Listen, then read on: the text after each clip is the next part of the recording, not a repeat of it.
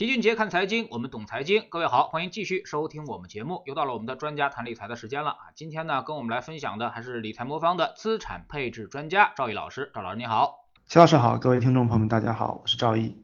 最近呢，又传出了这个美联储要缩减购债的这么一个新闻啊。那么市场预计呢，其实明年六月美联储十分有可能加息啊。那么赵老师您怎么看啊？那么这个加息时间点是比市场预期的提前了呢，还是错后了呢？呃，最近呢，发达国家 taper 和加息的话题呢，又引起了大家关注啊。主要原因是这个十月二十三号啊，鲍威尔在一个国际清算银行的会议中指出啊，预计美联储啊现在正处于这个退出量化宽松的一个过程中，预计呢，他预计呢是明年年中呢，也就六月份会完成这个过程。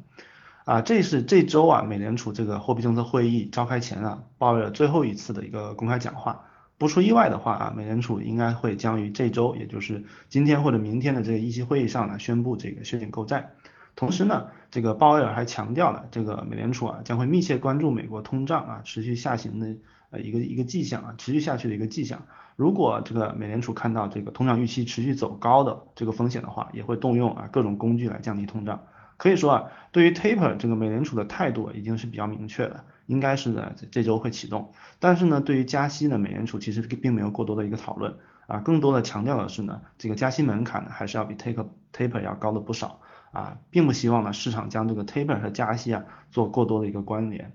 那对于鲍威尔这个发言呢，我们整体还觉得啊，他这次的沟通啊，其实并没有给市场太多的一个意外啊，其实市场的整体反应也还是比较平稳平静的啊。比如说美股在近期又创了新高。美债收益率的，其实在鲍威尔讲话以后啊，二十三号到现在反而是下行了七个基点左右，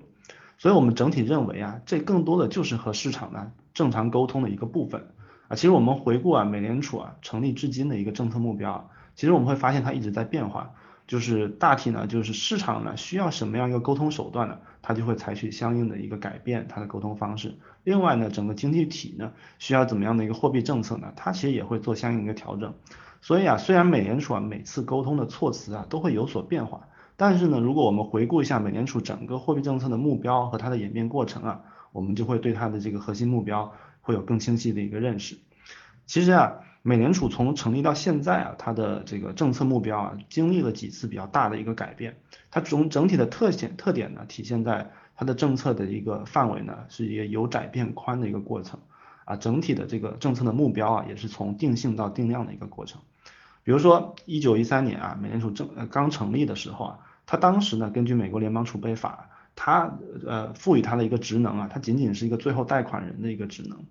但是呢，在四六年，就是就业法这个颁颁颁颁颁发以后呢，其实它这个政府啊。就会要求美联储啊，对经济政策啊，是在实施实施这个货币政策的时候啊，就要充分考虑啊一些充分就业、充分产出，还有充分购买力的这么一些原则。一直到七七年，这个联邦储备系统改革法啊颁发以后了，美联储的货币政策目标啊才被确定为啊就是就业的最大化，还有稳定物价，还有适度的长期利率这三个目标。这三个目标呢，通常啊就被我们啊缩缩减啊简称为啊双重使命啊，因为稳定物价和适度的长期啊利率啊其实是一回事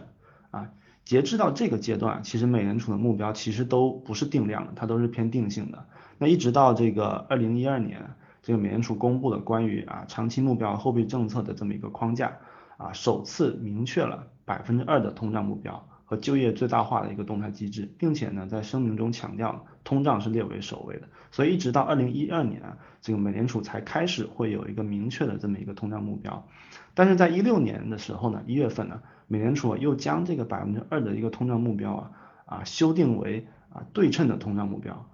啊，也就是说，原来啊这百分之二是作为一个上限啊，作为一个上限的一个政策存在的，但是呢，它之后就改变为啊，啊，美联储会允许这个通胀围绕着这个百分之二的这个目标上下浮动啊，表明表明呢，美联储啊其实也是开始在考虑提高一个对通胀的一个容忍度。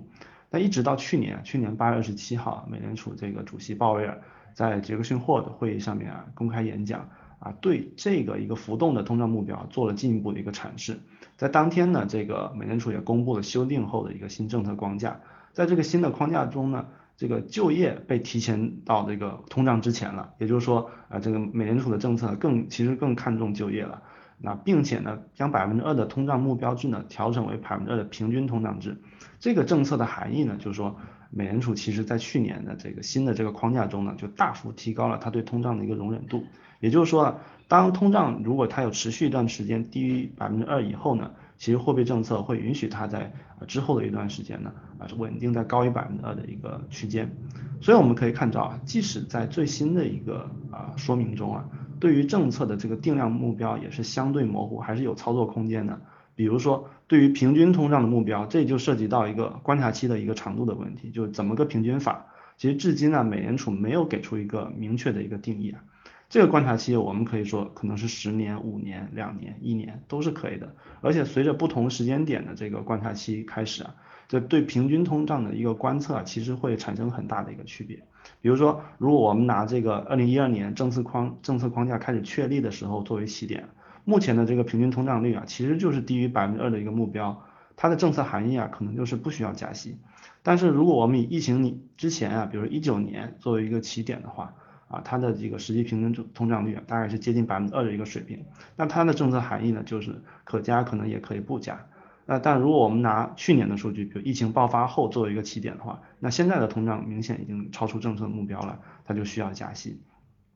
所以美联储呢，它之所以保持啊相对模糊的一个啊这个表述呢，其实也是在为了自己这个实施政策过程中呢有更大的一个空间。但是我们从过去啊这个政策的变化方向，我们可以看出来，它的这个灵活性啊都是往更宽松的方向去变化的。比如说过去啊对通胀的要求还是比较严格的啊，这时候呢我对通胀就严格要求在百分之二以内。但是呢当美联储发现啊整个社会处于零利率状态的时候啊。通胀下行的风险往往会大于通胀上行的一个风险，这时候呢，它就放松了对通胀的一个定义。而现在呢，美国这个宏观环境呢是处于这个短期的年比通胀比较高，但中长期的通胀并不高这么一个情况。比如说九月份美国的这个通胀年比达到百分之五点八，这个还是比较高的一个水平。但是我们如果拿两年滚动来看的话，它就只有百分之二点二。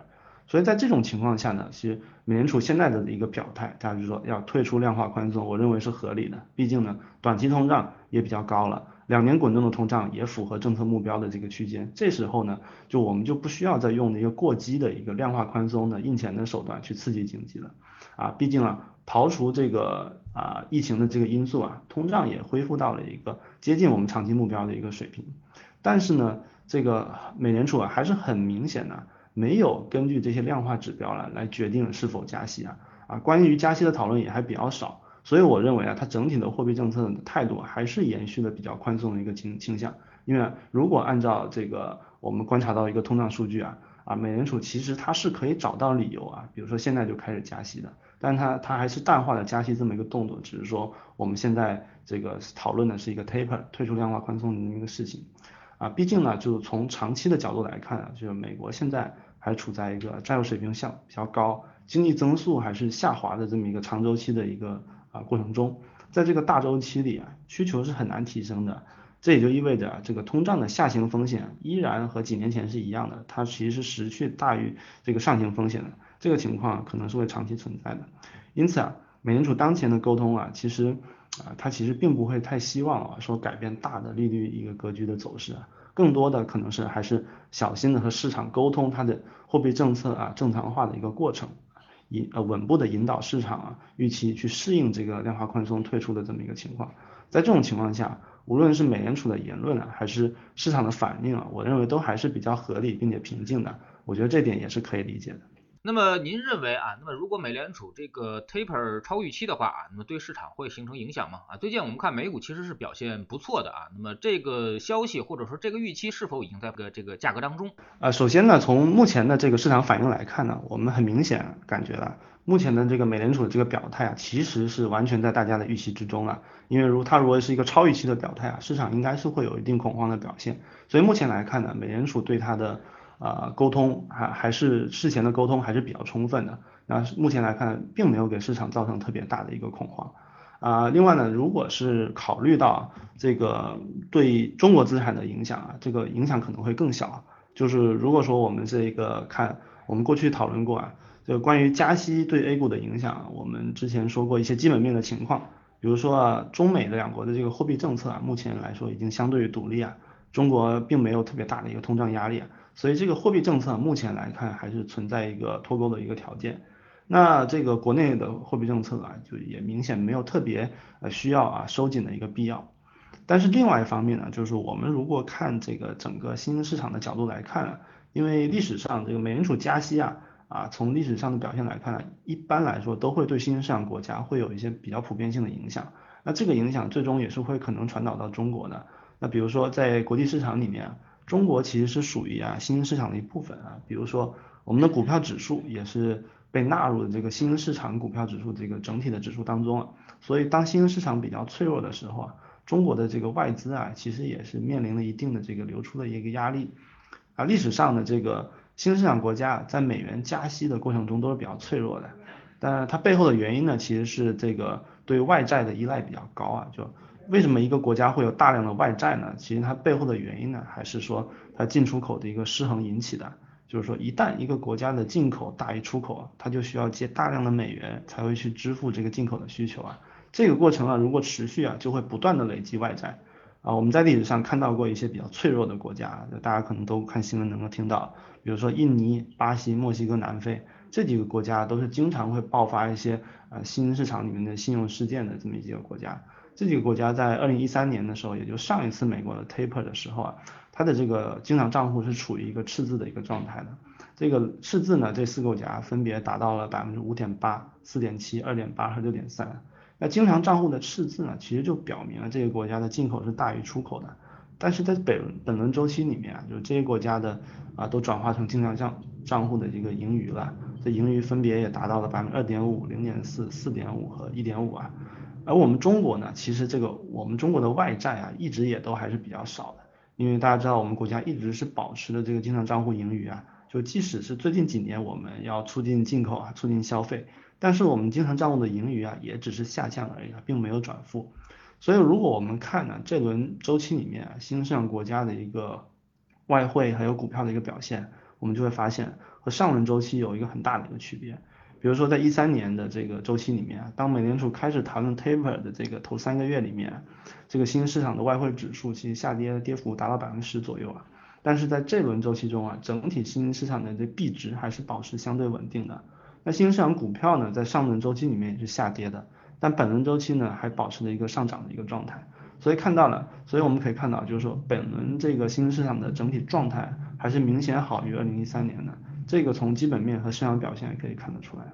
那结合我们之前对这个货币政策的一个分析啊，啊，我们知道我们国家并没有收紧的一个必要，叠加上呢，新兴市场啊，啊，这轮这个周期里面啊，整体的基本面状态还是比前几轮周期都要好的。所以呢，目前来看呢，就是说，即使美国真正的加息啊，呃，整体来说，整个外围市场，包括中国新兴市场抵御外部冲击的能力，还是比过去要强的不少的。所以我们是基本预计啊，就是说美国这次退出量化宽松带来的外溢效应啊，特别对我们这个 A 股啊或者其他新兴新兴市国家的这个股票的影响啊，应该是会相对比较有限的。从美国的表态来看啊，那么明年大部分人都认为是它的这个通胀啊，那么只是暂时性的啊，那么明年可能就会掉下来啊，那么而且美联储可能。并没有那么强烈的一个加息的一个欲望啊，或者说是他并不想现在把经济收得太紧啊。那么现在反而我们觉得这个呃海外市场好像没有那么大的一个担心的一个程度啊。那么不知道您作为一个全球资产配置专家来说，该怎么看现在的美股的一个？好的，对于美股来说的话，其实整体来说啊，我们还是保持一个比较清醒的一个认识啊，就是说虽然这个美联储它目前的态度从过去到现在一直维持的比较宽松的一个态度。但是从投资价值的角度来说啊，美股长期来看，我们认为还是比 A 股的投资价值要略微低一点的。毕竟美国长期的增长那个还是比较受限的。所以在这种情况下，从我们对美股的配置，第一呢，就是我们还是看重它有一些独特的商业模式存在。啊，另外的话就是说，它和 A 股其实会形成一种对冲比较好的一个对冲关系，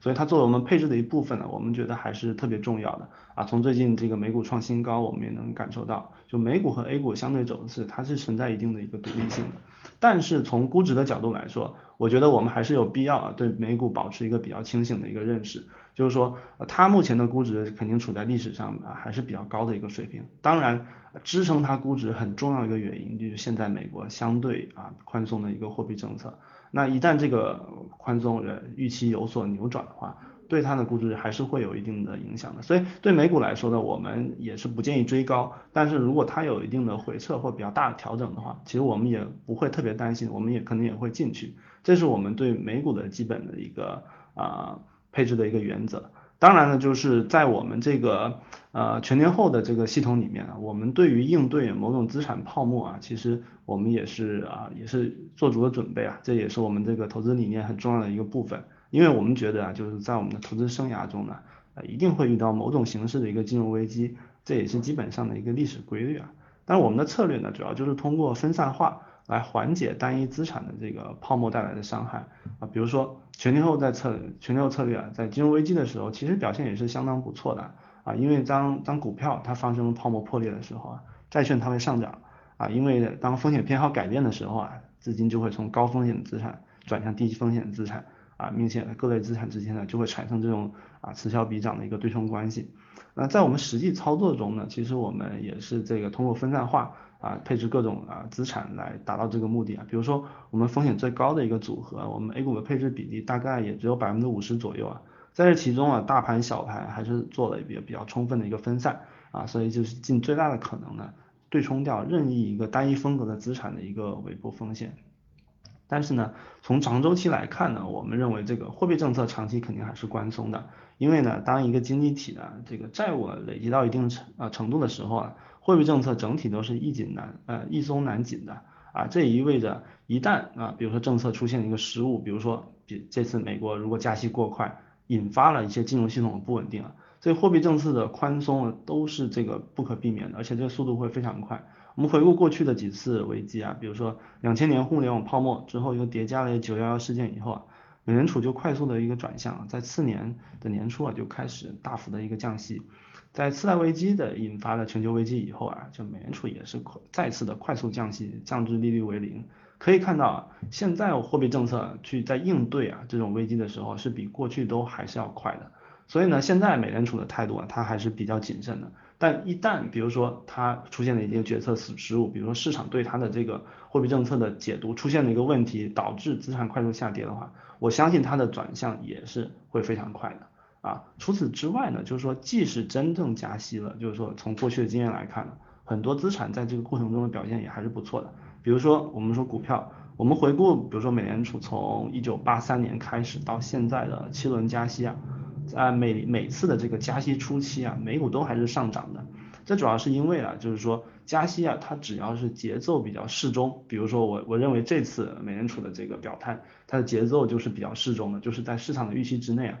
对整个风险资产啊，还是能够起到好的一个比较好的一个支撑作用的。毕竟呢，呃，这个你要能加息的话，整个底层经济的呃表现都还是会比较不错的。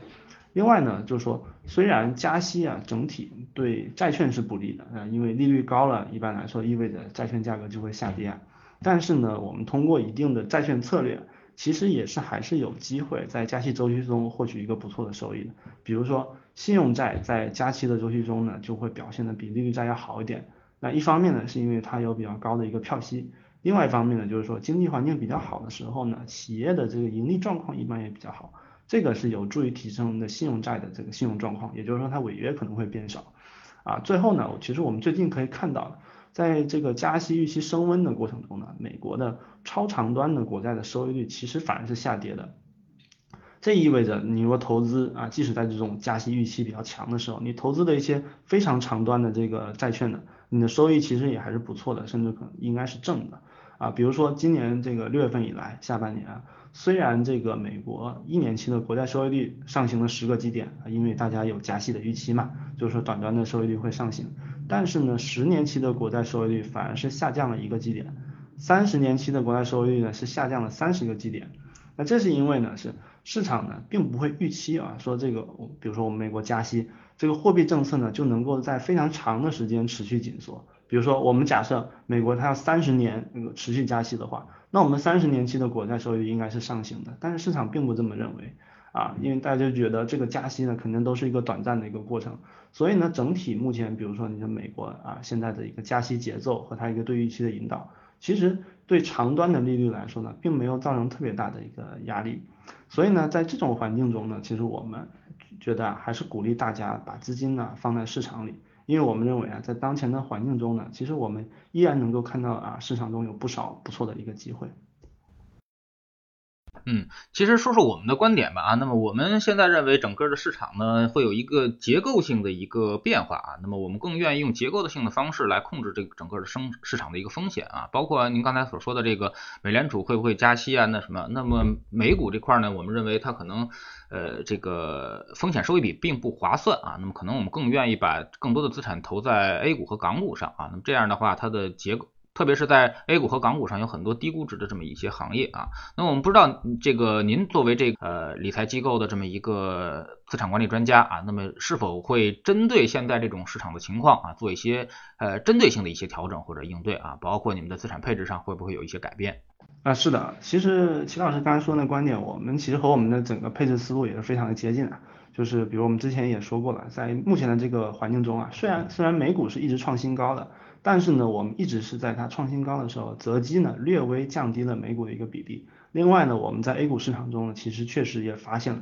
大量的比估值比较低的一些比较好的机会。呃，很明显的就是近期跌幅比较大的一个港股市场，我们在过去呢也是适当的增加了它的一个配置。啊，但是呢，就是在目前的环境中呢，啊，我们还是认为，就是说各类资产呢，虽然我们会做一些边际上面的一些调整。但是整体来说，我们还是更倾向于保持一个相对平衡的一个状态啊，就比如说像我们之前说的 A 股，我们目前认为啊维持百分之五十的仓位，然后大小盘均配的过程啊，通过指数增强的方式呢，还是目前比较舒适的一个状态。毕竟呢，我们比如说我们 A 股市场今年来说啊，其实是消化了过去几年一个比较快的一个涨幅，就是今年年初的时候，我们回看过去两年，我们可以看到 A 股市场就每年年化上涨百分之三十多。其实大家要对这个有充分的一个意识啊，就是说 A 股长期来说的一个。比如说你根据你经济发展的一个情况、企业运营的情况，长期的一个指数的收益维持在百分之十左右，这属于比较正常的一个水平。一旦有很多啊连续的几年啊超过这个幅度，大幅超过这个幅度的一个 A 股涨幅啊，其实我们就要为啊这个盘整或者回调开始去做准备了。比如说今年呢 A 股，我觉得出现了一定的盘整回调，都是一个非常健康的一个情况。在这种情况下呢，我们反而啊可以适度的逐渐增加它的一个比例，比如说调整比较大的啊，包括了我们的大盘指数。啊，其实也可以适度增加一个配置啊，只要你在这个啊比较均衡的配置框架下呢，啊一般来说现在这个点位，不管是股票、债券、境内的股票、境外的股票，呃一我们认为呢都是风险当然是固然存在的，但是呢这个特别严重的泡沫也还是没有的，所以这个点位如果你去长期持有的话。啊，一般来说，呃，持有个一定一段时间啊，稳定战胜现金的这个把握还是比较大的。所以在这个节点呢，其实我们最重要的还是鼓励我们的投资者啊，尽量的持有一些比较均衡的这个风险资产，长期获得各资产中的收益啊，应该现在这个节点我们往前看呢，我们认为是问题不大的。嗯，其实大家都。这个担心的东西，或者大家都已经注意到的东西啊，发生风险的概率其实是比较低的啊。比如说，大家现在都在担心一些风险啊，美联储加息啊，甚至一些这个呃市场的一些周边的一些其他的非市场的一些风险。啊，但是其实你们都注意到了啊，那么基本上这个价格也都反映在当中了啊，所以说我们并不需要太过于担心，反而是那种完全没有注意到的，或者说是大家完全没有感觉到，或者说是呃突发的这种风险可能会比较具有杀伤力啊，比如说像去年的这种活久见式的下跌啊，那么赵毅老师，您觉得未来还会不会发生这种突然突如其来的大家谁也没想到的这种突然的暴跌？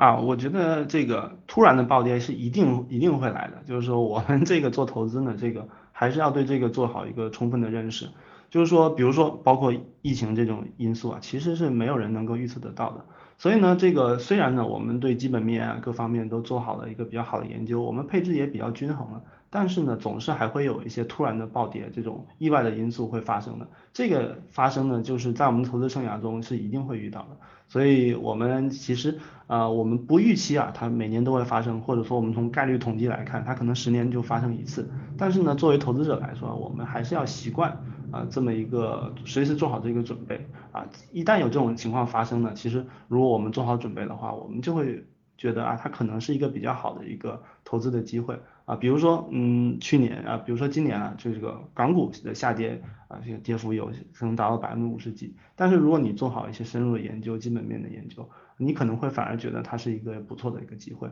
所以对于突然性下跌，它往往啊，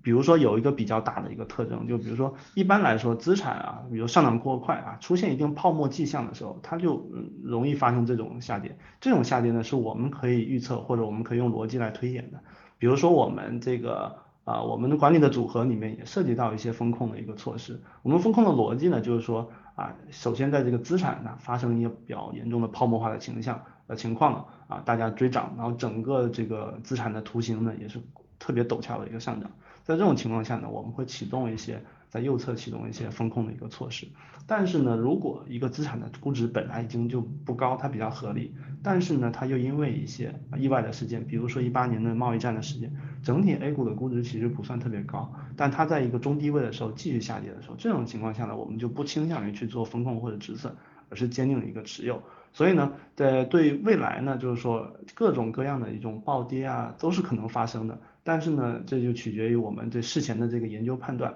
如果这个资产的投资价值还是存在的话，任何的暴跌对我们来说都是一个低位吸筹的一个。啊，一个机会啊，如果这个资产已经处在一个比较泡沫的一个情况，那暴跌可能就是一个出逃的机会。所以对于暴跌这种情况来说，我觉得我们就是啊，事先做好研究，然后做好各种各样的一个准备，一旦它发生的时候，我们去做好一个及时的应对就可以了。但是其实普通投资者还是习惯于那种思维，就是说，那么如果等下跌之前啊，我。遇到风险之前，我们先把它拿出来，然后等风险过后之后再买回来啊。那么这种问题相对于来说的话，您那边可能接触的也比较多吧啊。那么这种思维，您觉得我们该怎么去应对呢？好的。呃，就是说，对于这种呃危机来之前呃提前跑掉，这是一个比较理想的一个情况。但是，呃，怎么说呢？就是说，对于顶级的这种投资者，其实我们看到啊，真正能在金融危机里面逃顶的人数都非常少。比如说，巴菲特在金融危机期间啊，他的资产也是缩水了百分之四十到五十啊。所以，并不是说我们不去做这个事情，而是说我们不能够预期自己能够做到这个事情啊。首先，这个。逃顶啊，如果你有比较好的把握，当然是可以去做的。但是呢，就是顶级投资人他也很难做到这点。所以对于我们来说呢，我们当然是要尽量的去研究它。但是呢，我们退而求其次，如果呢知道自己胜率不是很高的话，我们也要同时意识到另外一个风险。就比如说啊，比如说现在我们面临的，比如说加息啊，各种各样的风险，包括比如说甚至有台海关系啊、中美关系各种各样的风险。其实呢，我们整个投资的过程当中啊。是反反复复的在和各种风险和各种不确定性打交道的一个过程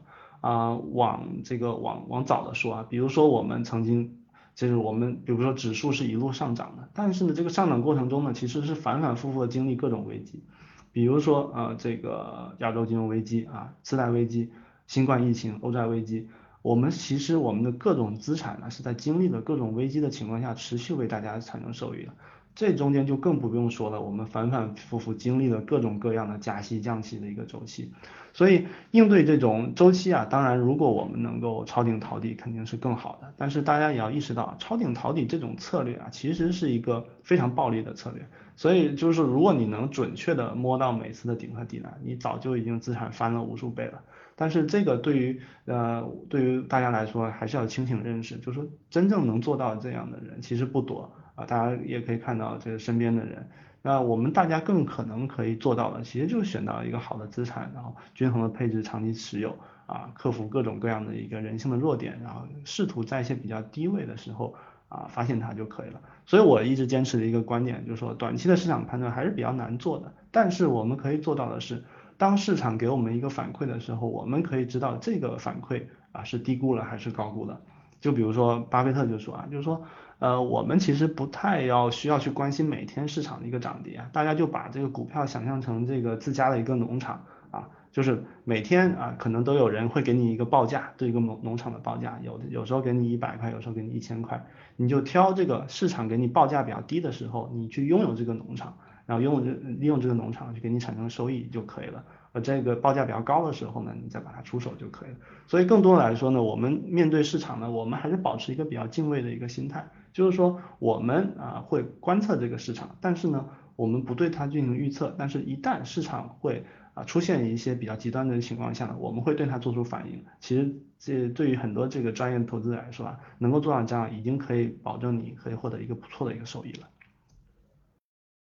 嗯，好，非常感谢赵毅老师今天做客我们节目啊，也是跟我们聊了这个美国的 taper 包括加息的这么一个可能性的一个分析吧。啊，总之呢，就是大家都在担心的东西啊，其实已经反映在市场预期当中了啊，你就不用去太过于担心了。其实我们真正往往遇到的那些大的风险或者大的暴跌或者大的危机啊，都是我们完全想不到的东西啊。那么大家都在担心的事情，基本上不会造成市场太大的一个波动，所以说就踏踏实实拿着吧啊。那么现在我们的这个资产的风险性价比其实是很高的啊。那么经过了这一年调整之后呢，明年我们其实是比较看好市场的一个机会的啊。而且从美国这块来看啊，上一次加息其实也没有引发市场太大的一个波动，而且市场还处于一个上涨当中啊，所以说这次呢也应该不会有太多的明显的啊出现一个呃大的一个调整的一个幅度啊，所以说大家不用这个自欺欺人或者说自己吓唬自己啊，那么那样的话呃反而可能会让我们丧失掉不少的一个收益。非常感谢赵毅老师，再见。谢谢齐老师，再见。